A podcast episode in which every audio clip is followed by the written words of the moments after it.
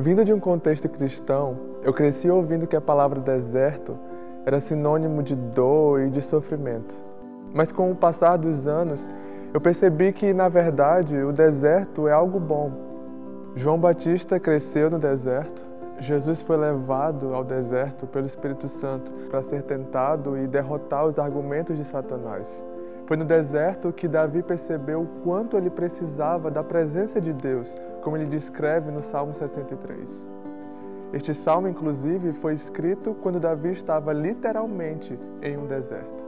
O deserto pode ser, sim, um sinônimo de dificuldades, porque, naturalmente falando, se trata de um ambiente desfavorável. Mas dificuldades nem sempre significam algo ruim.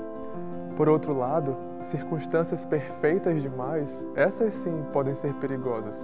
Porque quando tudo vai bem, nós temos a tendência de nos acomodarmos e nós não somos desafiados a crescer. Sim, é maravilhoso ver o poder e a glória de Deus em meio ao templo, mas Deus também quer que nós sejamos capazes de enxergar a presença dele no deserto, nas circunstâncias difíceis.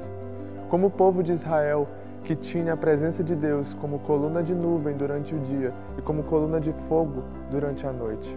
No deserto, nós conseguimos ver com mais clareza o cuidado e a provisão de Deus, mesmo nas circunstâncias mais adversas. O deserto nos aproxima da presença de Deus. Davi clamou pela presença de Deus, crendo que, da mesma forma que ele se revelou a Davi no santuário, ele poderia se revelar em meio ao deserto. E da mesma forma, o Deus que um dia se revelou a nós pela primeira vez em todo o seu poder e esplendor, nos levando ao arrependimento e amor, ele pode também hoje se revelar em meio às nossas tempestades e desertos. Se tão somente nós clamarmos como Davi no Salmo 63: Ó Deus, tu és o meu Deus forte, eu te busco ansiosamente.